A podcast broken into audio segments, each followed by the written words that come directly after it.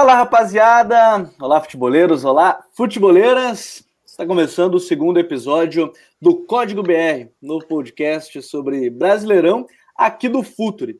Para quem está chegando agora, nesse segundo episódio, a nossa proposta vai ser sempre debater com muita calma, tranquilidade, falar um pouco mais com profundidade sobre esse campeonato brasileiro que está na 12 segunda rodada mas pegando alguns temas das principais equipes, tentando abordar o maior número de times possíveis, sempre tentando dosar aí para todos os times serem citados durante os episódios. Nós estaremos aqui todos os domingos, e a segunda pela manhã você deve estar escutando, mas quem é assinante do Futuri Club já ouve no domingo esse podcast. A gente promete variar bastante, então vocês podem é, mandar sugestões para a gente no arroba nas nossas redes sociais, marca eu, marca o Renato, marca o Coutinho, marca o Jonathan Cavalcante, marca o Lete, marca todo mundo lá e, e sugere é, alguma pauta que você gostaria de ouvir com a gente.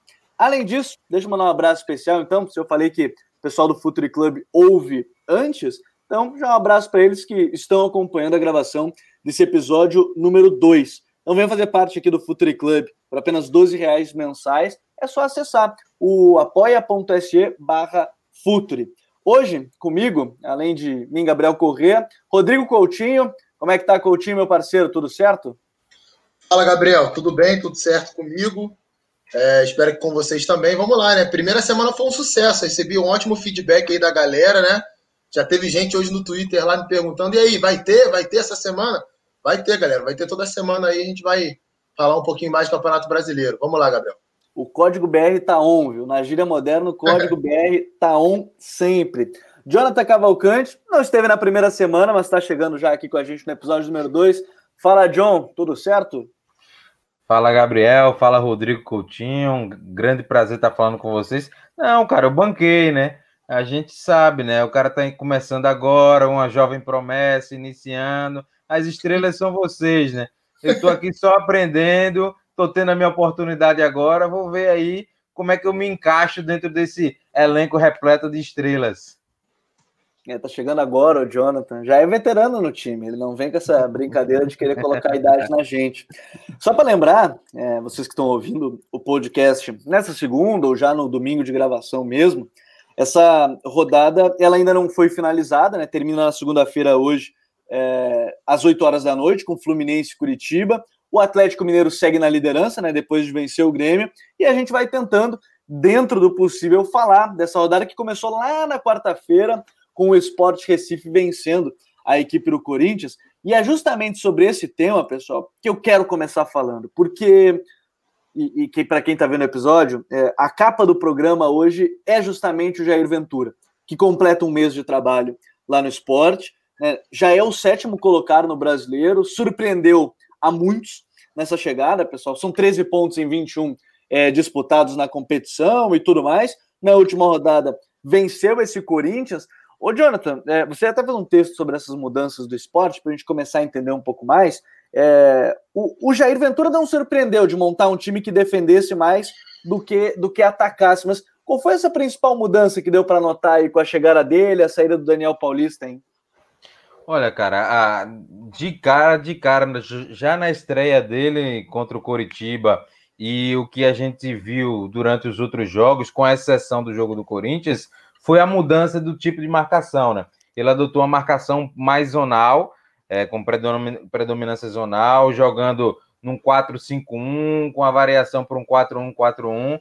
É, contra a equipe do Curitiba e contra o Grêmio, ele atuou ainda num 4-4-2, aí teve alguma dificuldade para controlar o espaço no lado, mas aí diante de, de Fortaleza, diante de Goiás, uh, diante de Palmeiras, Fluminense e o próprio Corinthians, ele já colocou um 4-1-4-1 e um 4-5-1 para tentar controlar esse espaço no segundo setor de campo, né? Porque muita, muitos treinadores hoje posicionam laterais ou, ou, ou extremos para dar bem amplitude, né? E tentar a, a, a, ali naquele setor é, ter superioridade numérica. E aí ele já mesclou algumas coisas, já modificou principalmente isso.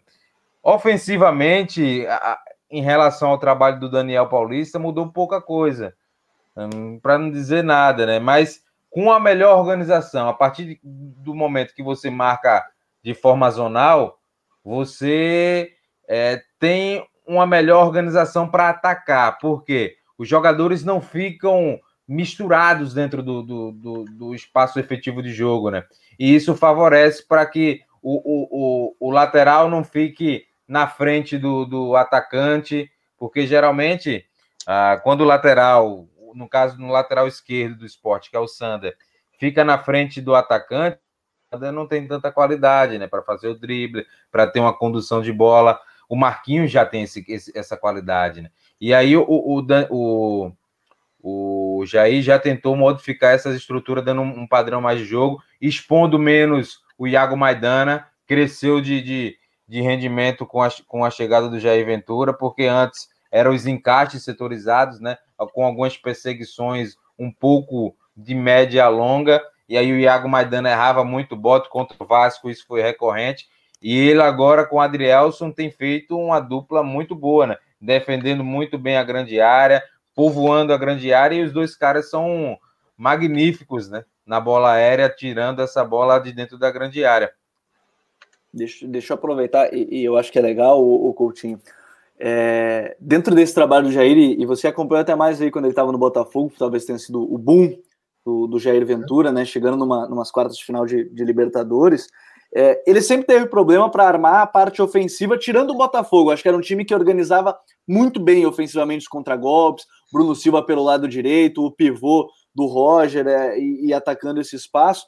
E aí ele chega num esporte que talvez o grande, o grande ponto, assim, a gente vai debater sobre isso, é Thiago Neves chega para ser um titular, ao que parece, né? Ele chega com uma expectativa muito grande e, e para encaixar isso, pelo menos no jogo contra o Corinthians, deu para perceber que o Thiago jogava bem solto né, junto com o Elton ali na frente, ou vai ser o Hernani Brocador e tudo mais.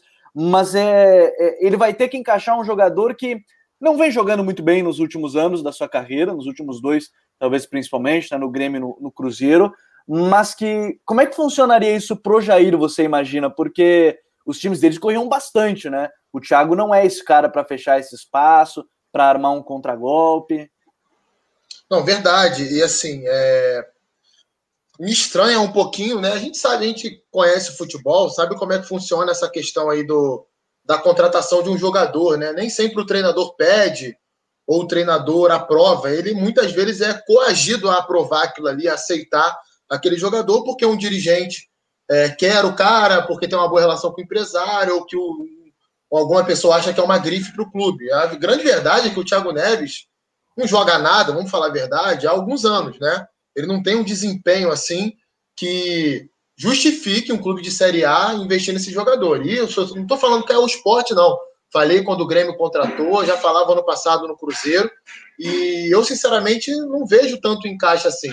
Né? Para falar do Jair Ventura no Botafogo, jogador assim, talvez tivesse uma característica mais próxima, mas mesmo assim não é tão próximo do Thiago Neves, era o Camilo, né? Camilo que fez um ótimo brasileirão, inclusive, pelo Botafogo em 2016 mas o Camilo já é um jogador, já era naquela, naquela ocasião, né, há quatro anos atrás, era um jogador de mais mobilidade, era um atleta que é, jogava mais para o time sem a bola também, ajudava ali o Roger, que era o centroavante, a pressionar a saída de bola do time adversário quando o Botafogo adiantava a marcação. O Jair fazia muito isso no Botafogo, né, nos jogos em casa. Ele dava uma blitz ali de 15, 20 minutos no campo de, de, de ataque, a marcação lá em cima, para tentar fazer o gol e depois puxar o bloco de marcação para trás para encaixar o contra-ataque. Eu, sinceramente, fiquei muito curioso, porque nesse último jogo aí contra o Corinthians, ele escalou uma linha de meias com três jogadores que uhum. tem muito pouca intensidade para pressionar a bola, né? O Jonathan Pô, Gomes. Me surpreendeu o Jonathan Gomes aberto pelo lado, confesso que me surpreendeu muito. É. E o Mugni também, né, Gabriel? O Mugni também pela esquerda é uma coisa assim que. O Mugni não tem tanta intensidade para pressionar a bola, é um jogador que tem até uma limitação de, de, de, movimento, além do próprio Thiago Neves. Então, assim, acredito que essa escalação, essa trinca de meias, ela não vai ser tanto a realidade. Acho que ele vai escalar mais jogadores mesmo, mais leves, né? Marquinhos, Leandro Barça, que fez um bom brasileirão no passado pelo Goiás, enfim. Acho que a tendência do time base dele ao longo da temporada vai ser essa. E de resto é isso que o Jonathan falou mesmo. É um treinador que preza primeiro a organização defensiva, e aí, se der, a gente vai lá, mete um golzinho, ganha por 1 a 0 né? Força um erro aqui, trabalha uhum. muito bola parada ofensiva também, né? Trabalha bem esses aspectos. E aqui ninguém está julgando, falando que está errado, que está certo, não. Eu acho até que para o material humano que o esporte tem, é um modelo de jogo ideal para o esporte ser competitivo na Série A. Isso, a gente não está falando aqui de um clube que tem um grande elenco, né, que vive uma realidade financeira maravilhosa. Muito pelo contrário, a gente sabe as dificuldades que o esporte tem para ficar na Série A. E talvez o Jair Ventura seja o nome para isso. Né? A gente que bate tanto aí em troca de treinador, talvez nesse, nesse aspecto aí eu vejo uma coerência. Se é para ser competitivo, ter um sistema defensivo mais forte, ele é o nome certo para isso. Ô, Rodrigo, eu vou até acrescentar, acrescentar um pouco, porque a, a temporada do Mugni, por mais que muita gente fale que o Mugni não é esse cara que tem um poder de, de pressionar muito, é, ele, na Copa do Nordeste, e o que vem apresentando nessa retomada na Série A, ele é um dos caras muito importantes nessa, nessa pressão na bola, né? Ele e o Hernani Brocador, a, turma critica muito o Hernani Brocador porque falta gols, né? Falta gols, falta um pouco mais de intimidade com a bola para fazer esse diálogo é, como um, um, atacante de movimentação, um nove de movimentação fora da grande área, que ele busca muito isso. É, falta um pouco de diálogo, mas esses caras são importantes na pressão pós-perda. O, o Mugni tenta muito isso, o Mugni tenta muito isso e tem essa dinâmica. Apesar de que é, em alguns momentos, quando chega o segundo tempo, ele tem uma queda física, mas nos primeiros 60 minutos ele consegue manter uma boa dinâmica e ele é um dos líderes do esporte nessa pressão pós-perda. Ah, e sobre o Jair Ventura, é aquele, aquela, aquela coisa, né? A mudança do Daniel para o Jair ela não é tão brusca se a gente pensar assim dentro da ideia de jogo, dentro do que o esporte oferece. Mas o Jair é, é um cara que busca o jogo a jogo. O Jair é um estrategista. O Jair busca, durante as suas sessões de treino, é, fazer treinos diretivos. O que são treinos diretivos? Ele observa as fragilidades do adversário, ele sabe das suas potencialidades e ele tenta aproveitar isso durante a semana ó, o adversário tem uma fraqueza no corredor esquerdo, é, então a gente vai tentar fortalecer o jogo pelo corredor, corredor esquerdo para tentar fazer isso durante a partida, durante os 90 minutos. E isso deu muito certo, né? A gente viu que o esporte reagiu rápido. É, e, e, é isso que o esporte precisa. Em conversa com o Lucas Drubski, é, não existe planejamento a longo prazo no esporte. Não existe. A gente, se a gente for falar que existe um planejamento a longo prazo, o planejamento do esporte depende inteiramente de se permane de permanecer na Série A. Então, é tudo curto prazo. E o Jair encaixa como uma luva nisso. O Daniel queria estabelecer uma, uma ótica de trabalho, uma visão de trabalho a longo prazo, e o esporte não está nesse momento, não está nessa vibe. Por isso que o Jair encaixou como uma luva e tem, tem conseguido os resultados. Mas a gente sabe que à medida que as equipes vão estudando o esporte, vão entendendo a forma que o esporte joga, que gosta de fazer essa pressão, principalmente em casa, nos primeiros 20, 25 minutos, concentra muito o jogo aqui no lado direito com o Patrick, o Ricardinho fazendo, auxiliando com o Barça, a dinâmica dos três é muito legal. As equipes vão tentar anular o time do esporte. O esporte precisa oferecer algumas outras soluções, né? Porque os problemas que o para as a, como eu poderia dizer assim, para os antídotos que os, os, antídotos que os adversários vão propor.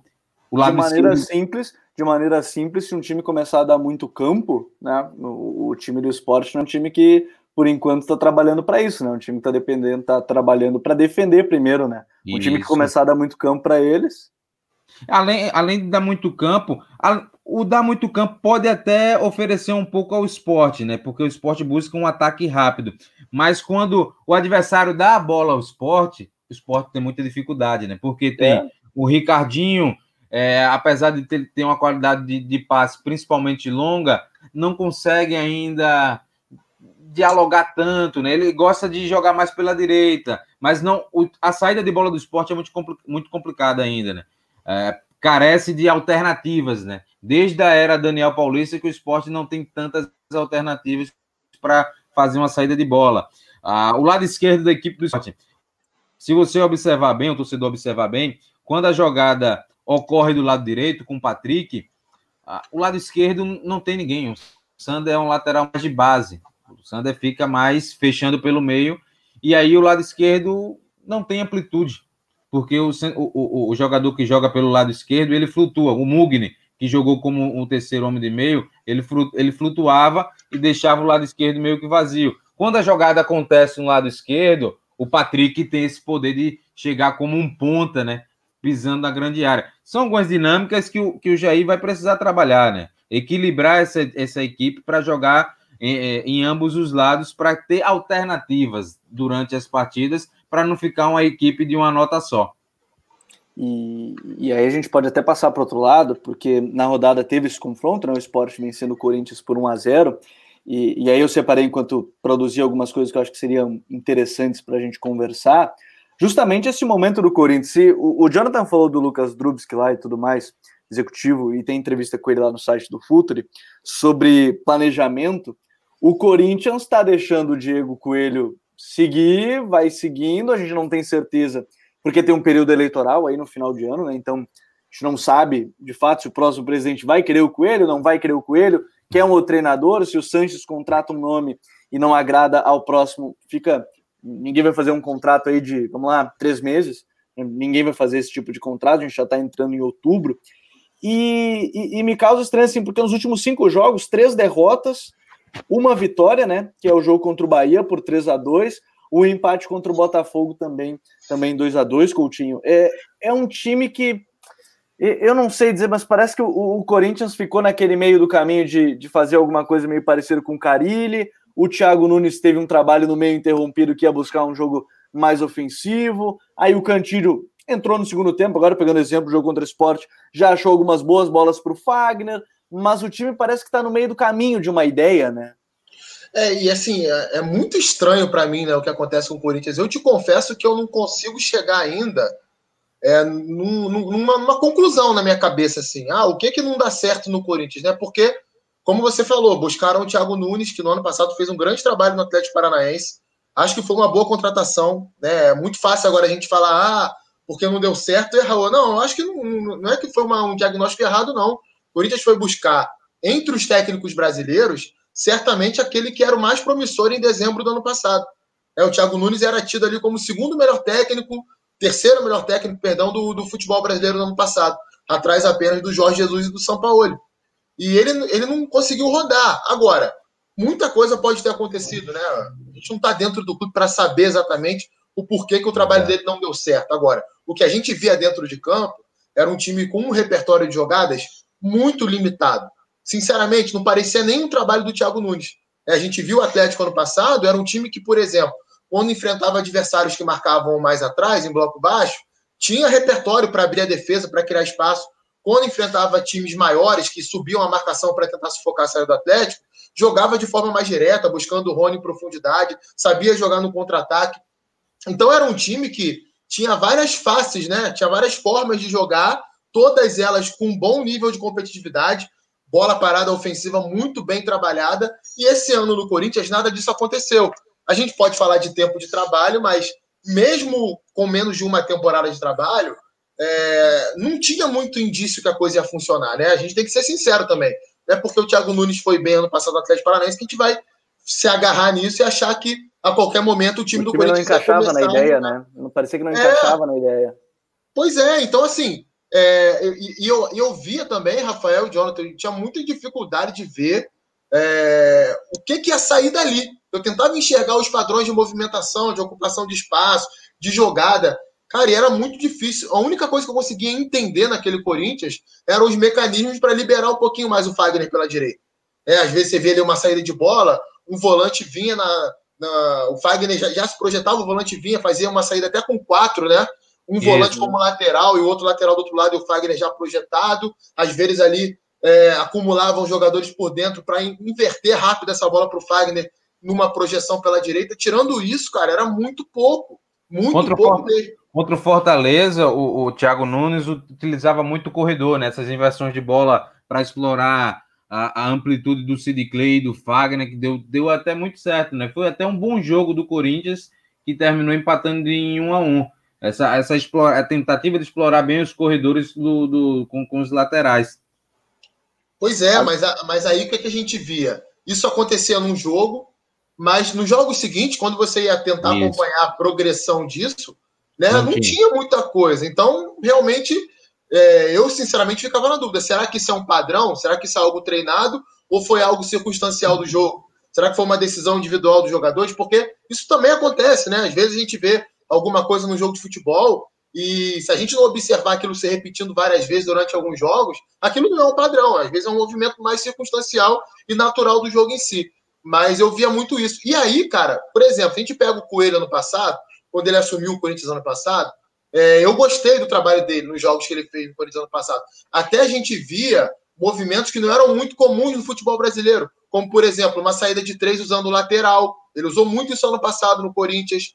Você via é, a, a, criação de linhas de passe ali com uma movimentação bem diferente daquilo que o Carilli fazia no Corinthians. Então, quando falaram que o Coelho assumiria de forma interina, a minha sensação foi: bom, eu acho que ele vai dar uma organização mínima para o time do Corinthians. O time deve conseguir ali alguns resultados, isso vai dar um pouco mais de tranquilidade para seguir. Mas nem isso está acontecendo.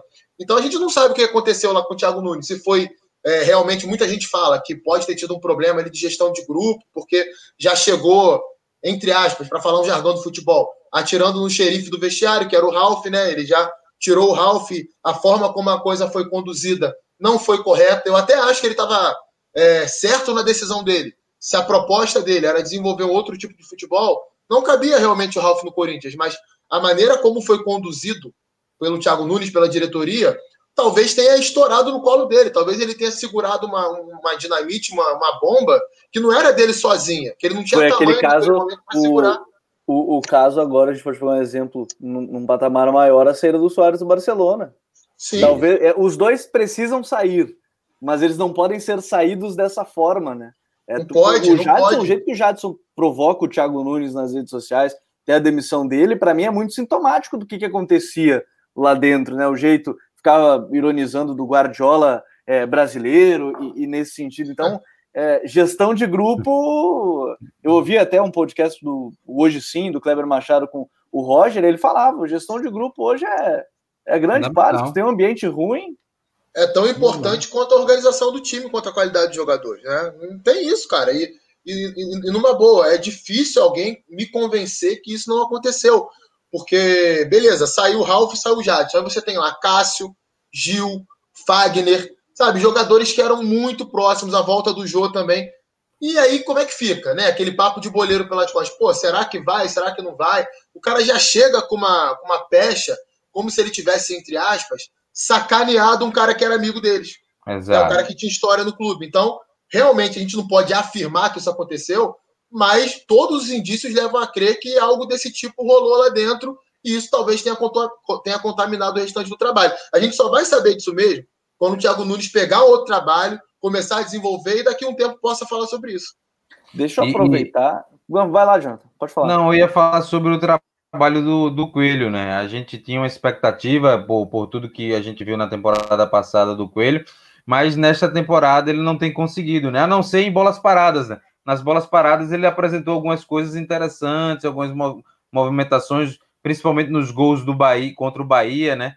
Ah, utilizando ah, os jogadores curto, puxando a marcação, estudou bem a bola parada da equipe Bahia, que também eu fiz até um, um texto essa semana, é, mostrando alguns movimentos.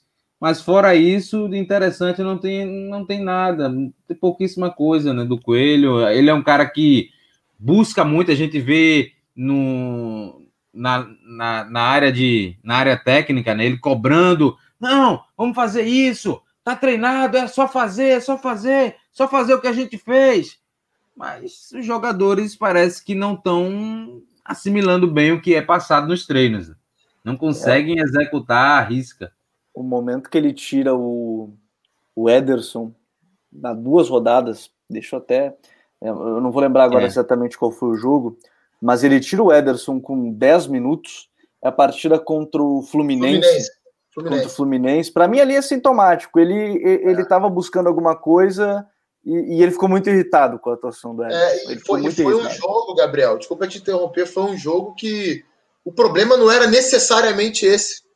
É, ele escolheu ali, aquele jogo do Corinthians contra o Fluminense, para mim foi até um pouco assustador pela forma como o Corinthians se comportou em campo. Um time totalmente passivo, sem pressionar a bola, lento com a posse, sem movimentação para gerar linha de passe e progredir no campo. Então, o que, que ele fez ali? Ele estava muito irritado na beira do gramado com a postura do time, ele escolheu um e tirou. Ele poderia ter tirado o Cantilho, que fez um péssimo primeiro tempo naquele jogo, foi até sacado no intervalo, falhou no primeiro gol do Fluminense. Ele poderia ter tirado, sei lá, o, o, o Giroto, Michel Macedo, que era o lateral direito naquele jogo. É, Gustavo Silva. Um. Ele escolheu um, ele mirou um e tirou. E isso, cara, pro boleiro é muito mal visto. Entendeu? O jogador, ele não vai falar isso publicamente, mas quando tá resenha dos caras no vestiário, na concentração, esse assunto é abordado. Não adianta, pô, o que o cara fez com o moleque, entendeu? E, tipo assim, é um cara, o Ederson, que ele teve um destaque recente no time do Corinthians, né? Isso. Começou bem no Corinthians, então não tô falando que é um craque aqui que vai salvar o Corinthians de nada, mas é um tipo de coisa que é difícil de entender. Né? Você tem um jogador que há pouco tempo atrás te deu gols importantes, praticamente classificou o time para a final do Campeonato Paulista, e de repente é um cara que é escolhido no meio de tantos outros para sair é. em um jogo que o time de uma forma geral, estava muito mal. Sabe? São coisas assim que é, a gente está de fora, muita coisa a gente não sabe, né? A gente sabe, sei lá, de 20% do que acontece internamente no clube. Isso aí eu sempre falo isso. Mas a gente consegue ler alguns indícios, né? E tá muito estranho, realmente. Eu te confesso que, se for falar só da parte tática, eu não consigo, eu não me sinto capaz de chegar para você e falar, ó, o problema do Corinthians é esse. Porque eu vejo tanta coisa errada que eu não consigo, sinceramente, dizer que é um problema tal. Sabe? A Acho que é um problema de ordem é maior né? que gera outros. A entrelinha do Corinthians é um deles, né? O Elber, no jogo contra o Bahia, deitou. Ah, o Hernani, mesmo com toda a dificuldade, conseguiu desenvolver algum jogo por ali. O Mugni flutuando também. Ah, o, o, próprio Thiago Neves conseguiu fazer algumas jogadas, tem alguns passos por ali por dentro. A entrelinha do Corinthians é, precisa ser ajustada, né? Assim como um time todo, né? Precisa de um treinador. Essa questão política do Corinthians dificulta muito, né? É, ou, ou você tem convicção no que você quer, você quer manter o coelho, você mantém, ou você vai atrás de um treinador para tentar solucionar os problemas, né? Porque ficar nesse meio do caminho, num campeonato brasileiro que é atípico, que é jogos que são jogos acavalados, quarta, domingo, quarta, domingo, literalmente, sem muito tempo para treinar, complica. Uma hora bate na zona do rebaixamento e para sair é, é muito difícil. E é o 15 colocado, né? Pode esquecer disso. Corinthians hoje é o 15 colocado com dois pontos, tá um ponto acima da zona de rebaixamento. Isso que o Jonathan falou é verdade. Clubes dessa magnitude, quando a coisa começa a ir para o brejo, né? Quando o time começa a derrapar, para se recuperar é muito mais difícil, porque a pressão é muito maior. Eu, eu quero aproveitar, e, e, eu acho que vai dar para linkar legal. O, o, primeiro que o Coutinho falou sobre a questão do vestiário, já vem à mente a, a conversa do, do Mourinho, é, quando ele fala, ele está conversando porque num jogo ele sai perdendo de 2 a 0 ele tira o Eric, Dyer com 10 ou 20 minutos do primeiro tempo, e, e aí mostra depois a conversa dele com o auxiliar, ele fala assim, eu não queria colocar o Dyer no próximo jogo de titular, porque o Winks merece mais mas se eu tirar o Dyer, eu perdi ele e provavelmente eu perdi o grupo. O Winks é um garoto da base, não vai sentir tanto problema. E, e aí, se ele não for pro banco, ok. Se ele ficar no banco, ok. Uhum. E, e para mim, aquela frase marca muito porque a gestão acaba é, é sendo importante. E sobre gestão, e aí vai linkar justamente quem eu quero tocar no assunto agora, que é o Rogério Ceni, porque a gente está gravando logo após aí Fortaleza 1, Santos 1. É, nos cálculos do Fortaleza, o Ceni completa aí mil dias né, no comando do Fortaleza, mas todo mundo sabe que tem um período aí de 30 dias que ele foi para o Cruzeiro. Né, ele mesmo disse que já se arrependeu da situação. Eu acho complicado contabilizar mil dias, porque não é um trabalho ininterrupto, apesar das ideias não terem mudado naqueles 30 uhum. dias também do Zé Ricardo no, no, Fortaleza, mas são 30 dias que ele saiu do clube.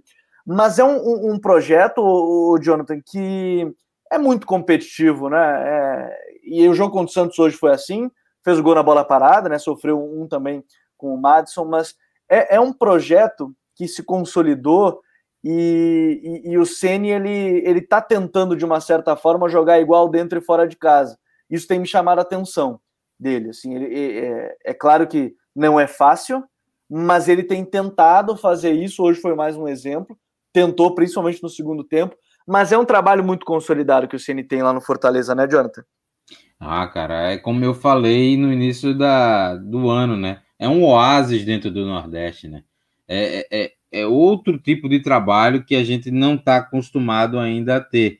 O Rogério Ceni vem de, de longa data, né, né? Nessa química com a torcida do Fortaleza, com Fortaleza, desde a Série B que, que conquistou com muitos méritos, depois a conquista da Copa do Nordeste, do estadual, a, a permanência na Série A do ano passado e neste ano, né? Neste ano, mais uma vez buscando a permanência e com um salto, né? Buscando a permanência, mas tentando uma, uma, uma vaga mais uh, mais tranquila numa Sul-Americana e quem sabe uma beliscada numa pré-vaga de Libertadores. O trabalho do Rogério Ceni, além do, do aspecto coletivo, é importante porque a gente observa no Rogério a qualidade de desenvolver o indivíduo, cara. A gente vê o, o Oswaldo, o Oswaldo, quando passou aqui no esporte, o Oswaldo praticamente não jogou, não não conseguiu desempenhar um futebol digno de, da, da trajetória do Oswaldo. Hoje o Oswaldo é um cara importantíssimo. O Wellington Paulista, cara, o Wellington Paulista é um símbolo.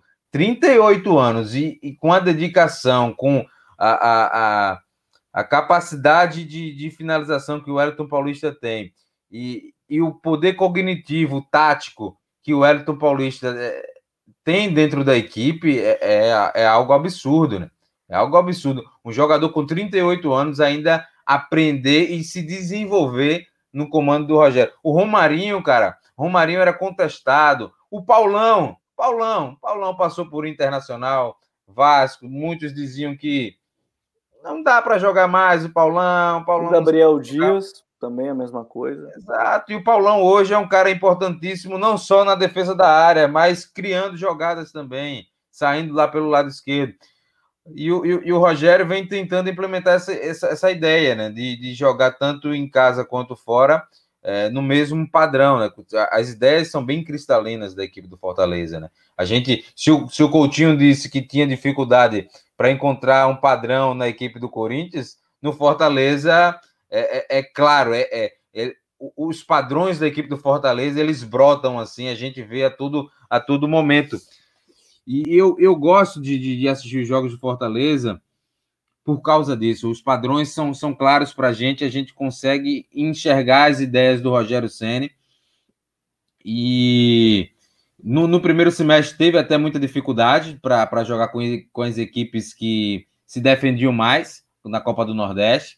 Mas na, na, no Campeonato Brasileiro, como são equipes que tentam equilibrar mais o jogo com a posse de bola, o time do Rogério tem mais espaço, né? Porque ele tem jogadores com qualidade mais para transicionar, né? Jogadores velozes, não são jogadores é, de, de tanto poder criativo no, na questão do passe, com exceção dos dois volantes, né? Do, do Juninho e também do do Felipe. Ah, do Felipe. São dois uhum. oitos, né? Dois, dois meio-campistas que jogam com uma qualidade absurda. Mas a, a ideia do, do, do, Rogério Senna é bem essa, de, de, de tentar jogar com a, foi assim contra o Flamengo. Claro que vai ter momentos que ah, o, o time do, do Fortaleza está jogando em linha baixa, mas às vezes não é por, por, por, querer, né? Às vezes é o adversário que impõe essa dificuldade. É normal. É normal, faz parte do jogo. Os jogadores têm que entender o que o jogo está pedindo. Se o jogo está pedindo para baixar a linha, para explorar a transição, a velocidade, é isso que tem que se fazer. E o time do Fortaleza já tem esse poder de, de cognição, né? Para saber o que o jogo pede e tentar executar isso. Isso é muito Não, bacana. Isso é muito, é muito difícil de a gente ver num time brasileiro, ainda mais nordestino, né? Com todas as dificuldades financeiras que tem o time do Fortaleza. Sim, e é também, Jonathan, reconhecer né, a capacidade do time, pô. Se o Fortaleza vier para o Rio ou for para São Paulo para falar um jargão do futebol aqui, para trocar com o Flamengo com o Palmeiras, ele vai sair prejudicado, pô, porque tecnicamente não tem comparação. o jogo contra o Flamengo, né, esse ano, ainda no brasileiro, foi a mesma coisa. Isso. Esperou, né? Não tinha o que fazer. Esperou Sim, no primeiro não, tempo, né? E, e, você percebe que, assim, até quando espera, é um time que, quando tem a bola, tenta jogar. Sabe é, o que fazer com a assim, bola, né? Sabe, sabe. Eu acho que é um, é um grande trabalho do Rogério Senna, tá? Eu já gostava do início do trabalho dele no São Paulo. mesmo com todos os problemas de São Paulo. E no Fortaleza eu acompanho desde a Série B, quando ele assumiu. Cheguei a escrever um texto para o Yahoo, se eu não estou enganado, em 2018, no meio de 2018, sobre o Fortaleza. E, e, é impressionante o quanto é um time que, é, vocês falaram dentro ou fora de casa, ele tenta jogar a sua maneira. Hoje, contra o Santos mesmo, é, o Fortaleza começou o jogo com mais posse de bola, né, tentando Isso. atacar. Deu até alguns espaços para o Santos, para o Santos aproveitar contra-ataque. Acho até que às vezes algumas estratégias para algumas partidas elas não são tão corretas assim por parte do Rogério, mas creio que seja muito em virtude de querer ter um time protagonista com a bola, de querer mostrar também o trabalho dele, que ele sabe fazer isso, né? A gente sabe muito bem que o futebol brasileiro é carente desse tipo de, de, de treinador que monte equipes com ideias ofensivas é, e ideias bem desenvolvidas. A única ressalva que eu faço é o seguinte: eu acho que às vezes ele força um pouco a característica dos jogadores dentro do modelo dele. Exemplo, a gente sabe bem que é um time que sempre, quando vai atacar, busca sair uma saída de três, né? Isso. Geralmente o Felipe Alves ali, o goleiro entre os zagueiros. Aí ele tem essa primeira linha com três, os dois zagueiros bem abertos, o Felipe Alves no meio, que aliás é um goleiro que tem um, um grande passe, é um excelente passe. Yeah. À frente desse trio, Felipe e Juninho, a dupla de volante, que também tem um bom passe, mas acho que às vezes falta concentração para os dois, eles acabam cometendo alguns erros por, por, precipitação, né, por uma leitura equivocada das jogadas. E aí o que, que o Rogério faz? Ele projeta os dois laterais lá no campo de ataque uhum. e faz né, com que os jogadores de lado eles flutuem um pouco para o centro. E aí é que está o problema para mim, porque muitas e muitas vezes essa flutuação é feita para uma região do campo onde tanto Romarinho, David, Oswaldo, enfim, seja quem estiver jogando ali pelos lados, eles vão ser obrigados a ter um poder maior de articulação. E não é exatamente característica desses jogadores. Exato. São jogadores mais de aceleração.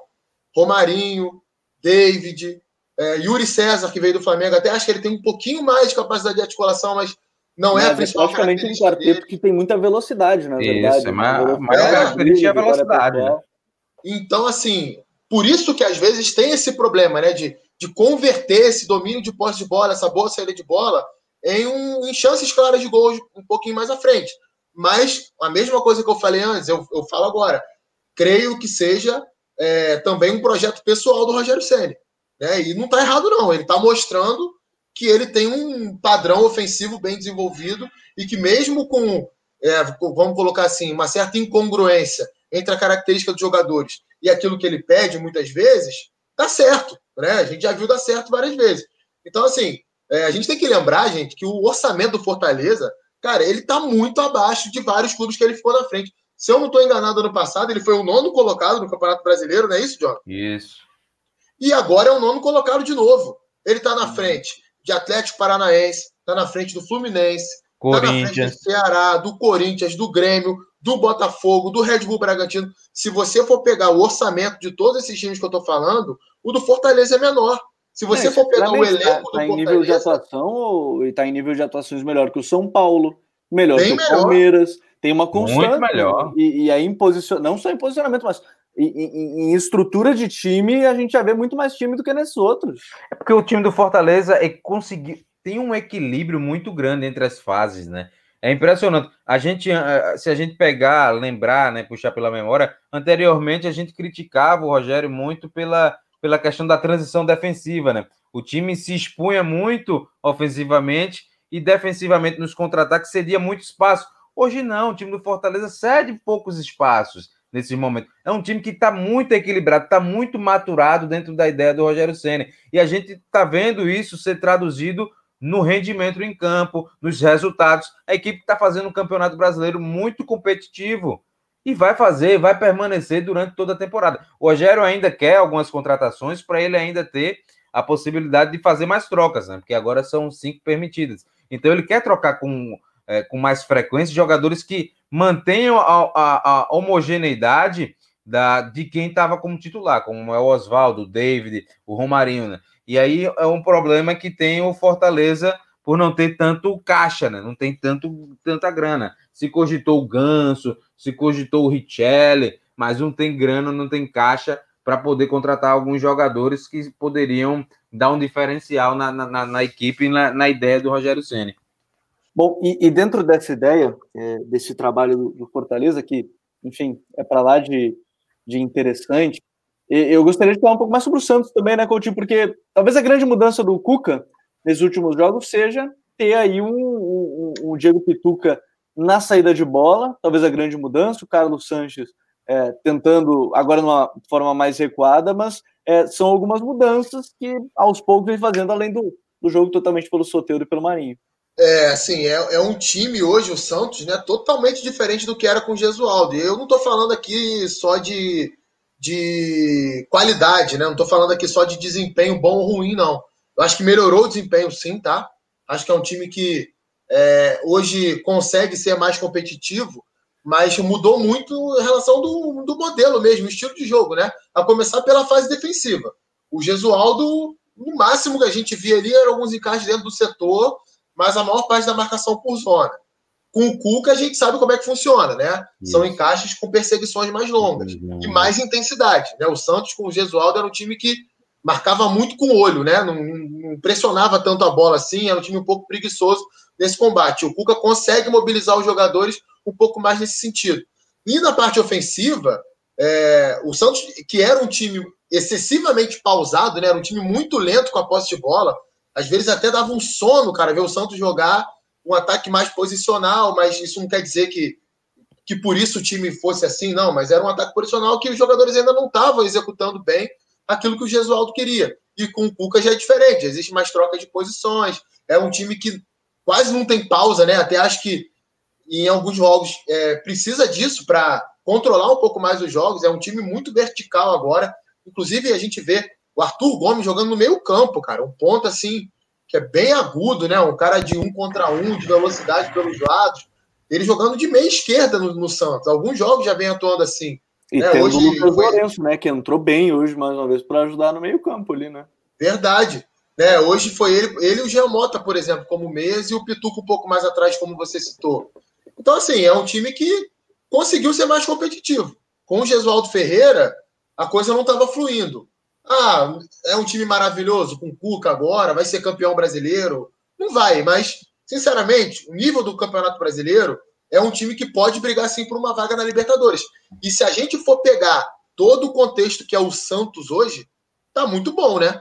Um time que não pode contratar jogador, um time que deve salário, um time que o presidente não sabe o que faz, não sabe o que fala, é uma briga política danada, né? O elenco do ano passado para cá piorou, era um elenco melhor ano passado. Então, assim, dentro dessa realidade extremamente caótica, se beliscar um G6, um G7 ele chegar numa vaga de pré-libertadores, tá muito bom.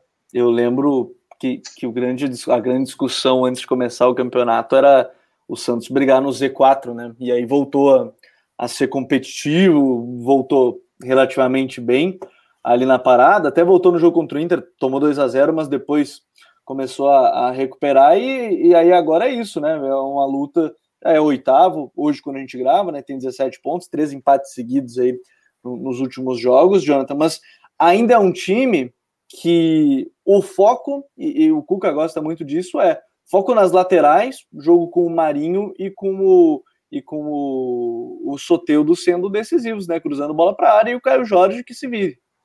É, e é isso, né? A gente pôde observar hoje contra, no jogo contra o Fortaleza, né? Que Fortaleza busca uma marcação mista, né? Entre zona e individual, é, com uma predominância um pouco mais zonal, mas com alguns encaixes em alguns momentos. O time concentrando muitos jogadores no lado, né? Para tentar mexer com essa marcação zonal da equipe do Fortaleza, para atrair os jogadores para um lado do campo, para tentar abrir o corredor, né? Foi assim que o, o Marinho chegou e deu um voleio. Foi assim que também chegou uma finalização no corredor central.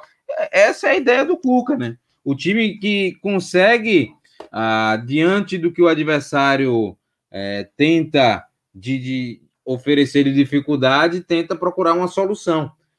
Ah, mas ainda para mim está longe do, do equilíbrio ainda, está longe de ser uma equipe que a gente possa garantir que, que vá brigar com toda certeza ali por um, por um G6, G7, por uma vaga da Libertadores. É um time que vai fazer uma, uma, uma competição segura, precisamente, mas que pode sim, como o Coutinho bem frisou, né? Beliscar aí uma, uma pré-Libertadores, tentar aí alguma coisa de diferente dentro da sua competição. mas vai, vai ser preciso um, um pouco mais do trabalho do Cu, com algumas contratações que a gente sabe que o time do Santos passa por uma dificuldade, até a punição agora através da, da FIFA que impediu a contratação do Elias, né? É, e, e nesse sentido me, me chama a atenção que, e vai ser forçado a, a fazer isso, lançou para mim um zagueiro que, pelo menos por enquanto, se mostrou bom, que é o Alex, hein, Coutinho? É, é um zagueiro novo, largado numa fogueira, né, querendo ou não, que é esse momento do Santos, mas se a gente também tem a proposta aqui de falar de jovens jogadores, o Alex pode ser um que talvez ao longo do campeonato a gente possa ver, ó, é um zagueiro que tem para desenvolver, né? É, e, e, o bom, ele deu, deu uma sorte, né? Quer dizer, sorte não, né? O futebol tem essas coisas.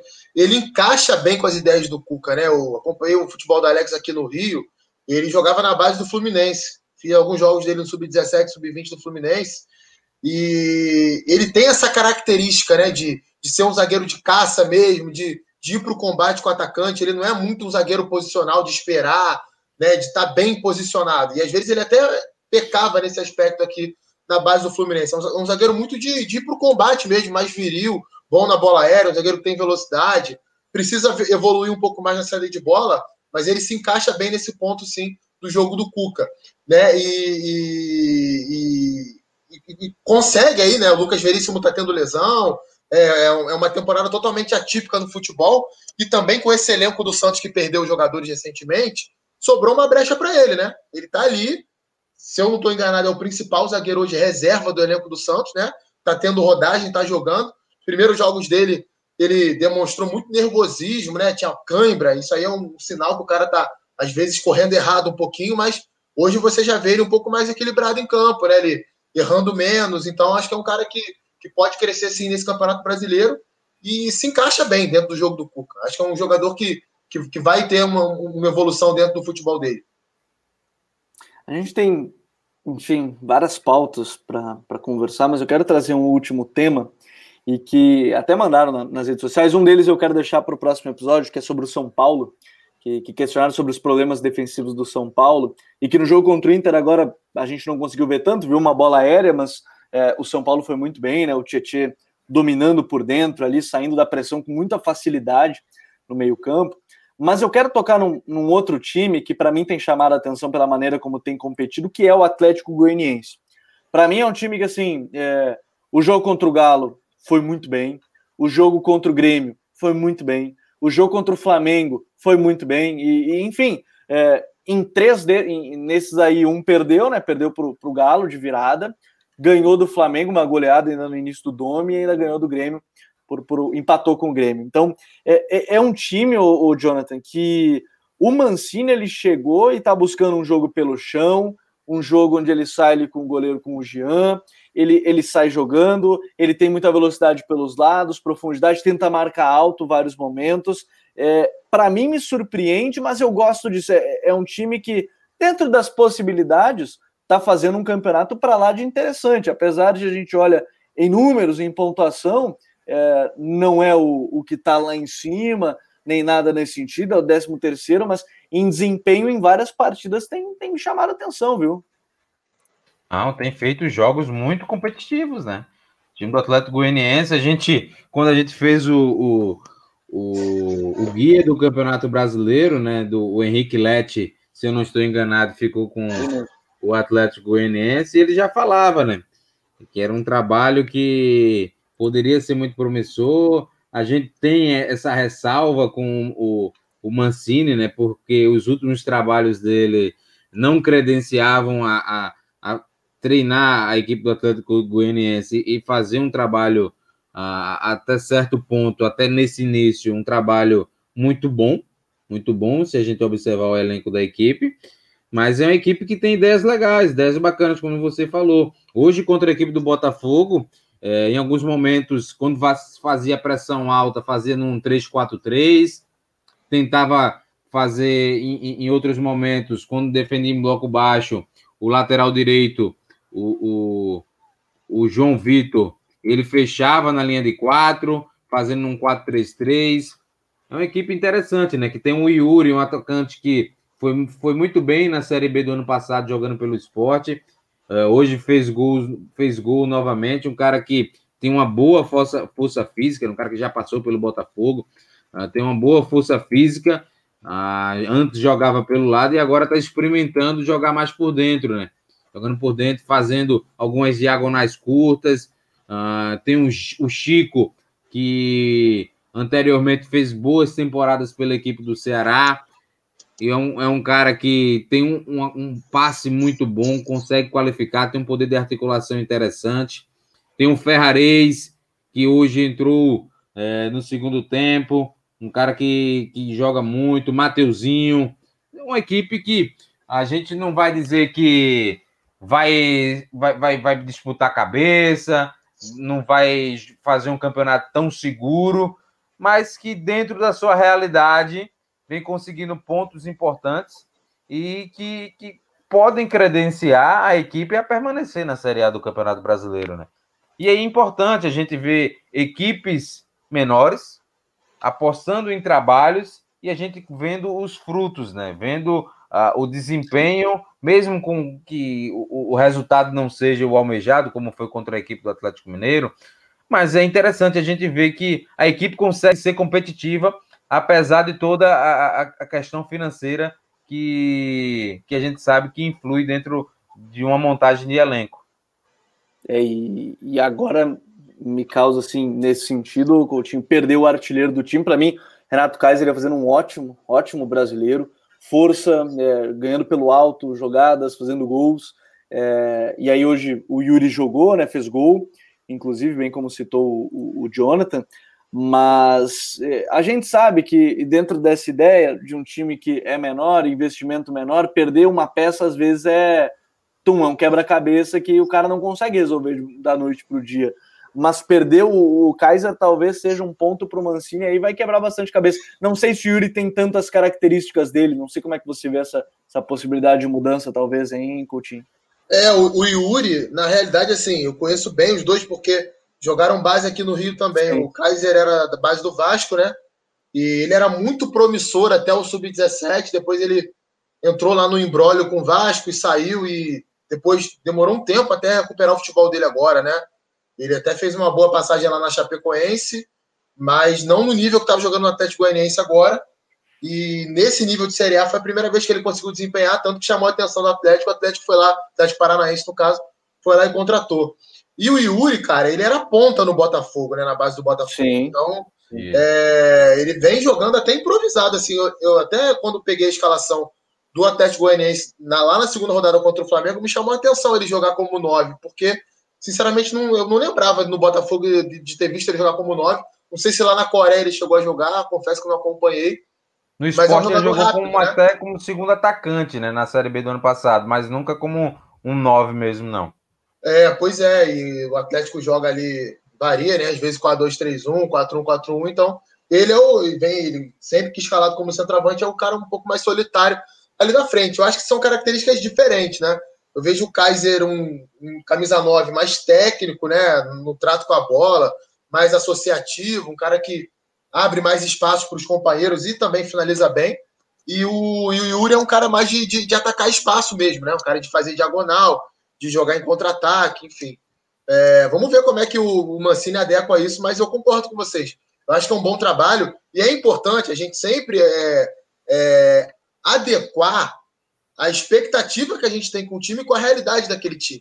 É, hoje o Atlético Goianiense é o 13 terceiro colocado do Campeonato Brasileiro. Aí eu pergunto a vocês, quem, antes do Brasileirão começar, diria que na 12 segunda rodada o Atlético Goianiense não estaria na zona de rebaixamento? Eu duvido que alguém falaria isso. O é, esporte... Todo mundo falaria que estaria lá. O esporte, quem diria que estaria na sétima colocação? É, também. Também isso. Então, assim, tá na 13 terceira colocação, é o campeonato do Atlético Goianiense. E a gente tem que ter muito cuidado, porque isso acontece todo ano no Campeonato Brasileiro. Um time que não tem uma boa expectativa, em determinado momento do campeonato, alcança uma posição que ninguém esperava. Né? O esporte, por exemplo, o Jonathan falou, é um exemplo, é o sétimo colocado hoje. É natural que o esporte, no decorrer do campeonato, caia um pouco de produção, per, perca, perca alguns jogos, né, até em casa, porque, tecnicamente, a gente sabe que a comparação com outros times é um pouco cruel. E aí, o que, que o dirigente faz? Manda embora. Porque não consegue adequar a expectativa com a realidade daquele clube. Então, com todo respeito ao esporte, todo respeito ao Atlético Goianiense, a realidade para esses clubes do Campeonato Brasileiro, nesse ano de 2020, é de permanência na Série A. Claro. Então, se o treinador estiver alcançando algo desse tipo, competitividade nesse tipo, nesse nível, é para manter o trabalho, é para manter o cara lá. Não importa se engrenou uma sequência de quatro derrotas, de cinco derrotas. É claro que você tem que observar onde que o time está perdendo, onde que o time não está deixando de render, é, onde está regredindo, até para conseguir ter esse feedback ali com o treinador. Mas pegar e mandar embora assim de uma hora para outra, é isso que muitas vezes faz com que algumas equipes sejam rebaixadas. É você adequar até onde vai a, a nota de corte, né? Até onde você pode cobrar que o sarrafo seja, seja é, é, subido. E na minha concepção, tanto o Atlético Goianiense quanto o esporte, nesse momento do campeonato, fazem algo acima daquilo que todo mundo esperava. Né? E quando tiver uma queda de rendimento, a gente tem que entender por que está tendo essa queda de, de, desempenho. O Atlético faz um bom campeonato, é um time competitivo, o Wagner Mancini faz um bom trabalho, e até uma coisa que me chama a atenção. O Cristóvão, no início do ano, né, eu escrevi sobre Fluminense, Botafogo e Vasco no guia do Futuri, mas fiz o guia do UOL, né, o guia tático do UOL do Brasileirão, e vi alguns jogos do Atlético no início do ano. E me chamou a atenção porque que o Cristóvão Bote foi mandado embora. O time jogava bem com o Cristóvão mas é, a diretoria mandou embora porque o time desempenhava, né? Jogava de uma maneira que não era aquela que eles achavam competitiva visando a Série A, né? E aí a, a, opção foi mandar o Cristóvão embora e contratar o Wagner Mancini.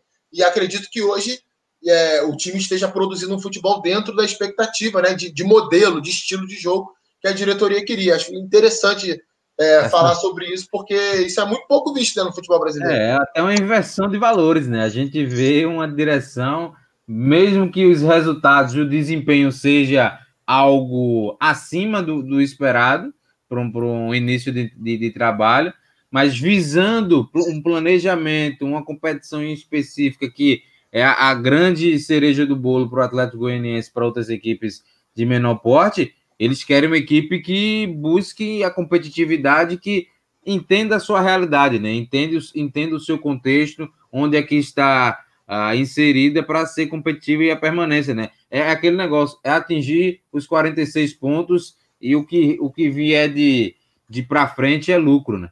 É, qualquer coisa é lucro. É, deixa eu aproveitar. Esporte aqui, o esporte aqui, Gabriel, a turma aqui já está querendo projetar Libertadores, aonde o esporte vai ficar, se vai ficar na primeira página da tabela, na segunda. Veja, a, a, a, às vezes a, expecta, a expectativa e a megalomania que o pernambucano tem, às vezes cria uma, uma, uma pressão que é desnecessária para o treinador. Né? É. Isso, isso ajuda muito na, nesse processo que a gente fala de fritura de treinadores. O ano de 2020 pode ser muito grande nesse sentido. Bom, é, a gente tem muitos assuntos para tratar nos próximos episódios. Eu quero mandar um abraço para o Roberto Amaral, que ouviu o, o, Código BR1 e ele mandou uma sugestão de pauta. Eu não coloquei ela hoje porque eu acho que vai ser mais interessante a gente tocar ela na próxima semana, que é justamente sobre os problema, problemas defensivos do São Paulo, do Diniz. E aí ele coloca mais uma questão que aí talvez seja um episódio quase que completo, que é o problema dos treinadores brasileiros. É, e aí, talvez não seja exatamente problemas, talvez seja, vai entrar justamente o que a gente está falando de expectativa, realidade e, e, fritura de treinadores, mas eu quero mandar um abraço para o Roberto, que mandou lá no Twitter, no arroba FuturoFC, sobre, sobre essa pauta. Coutinho, obrigado por mais uma. Semana que vem estamos de volta com o Código BR. Pô, valeu, Gabriel, valeu, Jonathan. Muito legal bater esse papo aqui sobre o Campeonato Brasileiro. Né? Já falei no primeiro episódio, fui gastado Hoje aqui. Hoje não tem ninguém para te zoar aqui, a gente tá. É, rapaz, mas eu já tô acostumado com isso já. Relaxa, não tem problema não. A gente vai, a gente vai, vai remando contra essa maré aí. Por mais que a CBF, os clubes brasileiros, a estrutura do futebol brasileiro jogue contra, a gente tenta insistir, né? Porque ama o futebol daqui. Mas realmente desanima, né? Que bom que a gente tem esse espaço aqui para falar um pouquinho mais do, do, do, campo e bola, porque se for falar de outra coisa, meu amigo, aí acho que um podcast só vai ser pouco, Gabriel. Um abraço. É, infelizmente, Henrique Lete perdeu mais uma, porque ele não está, ele não conseguiu falar do Tottenham, ele nem me mandou mensagem falando do Tottenham do Juventude, então seguimos ganhando de Henrique Lete, que não citou o Juventude e Tottenham, mas dessa vez porque ele não está aqui com a gente. Jonathan entrou na fogueira, já participou de um, vamos, pra, vamos pelos próximos. Abraço. É, né? Estreia, né? O nervosismo, mas agora passou, né? Aquele friozinho na barriga inicial, agora é só toca a bola em mim que a gente joga, né? Muito obrigado pelo convite, sempre bom estar fazendo parte com vocês e eu amo falar do Campeonato Brasileiro. É, eu ouvi o, o, primeiro episódio, mas gastaram o Coutinho porque ele disse que gosta do Campeonato Brasileiro, em detrimento aos campeonatos alemão, Premier League. Eu também, eu gosto do Campeonato Brasileiro, adoro os campeonatos regionais. Uh, Estou acompanhando agora a Série D do campeonato, Série C. É, é, o brasileiro é minha paixão, cara. O brasileiro é minha grande paixão. E o futebol é a paixão de toda a equipe do Futre, e por isso que a gente tenta tratar ele da maneira como ele merece, com seriedade, com análise, é, com muito respeito pelas pessoas que trabalham nele, porque a gente sabe que é um trabalho muito complicado de maneira diária. E eu quero agradecer também quem está ouvindo no primeiro momento, já quando a gente está gravando ao vivo, que é o pessoal do Futuri Club. Convido a todos né, a fazerem. Tem cornetada aí? Não, graças a Deus não. Hoje não teve cornetada. Quem sabe nos próximos eles venham com, com brincadeirinhas e mandem as sugestões deles de pauta para gente. E, e também, o, o, Jonathan Coutinho, agradecer a todo mundo por mais um episódio. É, se vocês tiverem sugestões de pauta, já digo, podem mandá-la nas nossas redes sociais, no Futre FC. É, obrigado mais uma vez. A nossa ideia aqui com o Código BR é falar da maior possibilidade de times possíveis. Às vezes o tempo não vai dar, senão a gente teria que fazer um podcast de fato de duas horas, três horas para falar das 20 equipes por rodada, mas dentro do possível a gente vai falando desses trabalhos do campeonato e em breve a gente vai trazer algumas pequenas eleições de jovens para acompanhar, melhor jogador da rodada, melhor treinador, mas isso no futuro em breve aqui no Código BR. Obrigado mais uma vez por todo mundo que esteve com a gente em mais uma invasão. Acessem o nosso site, futuri.com.br e também venham fazer parte do Futuri Club no apoia.se barra Futuri. Um grande abraço e até o próximo Código BR.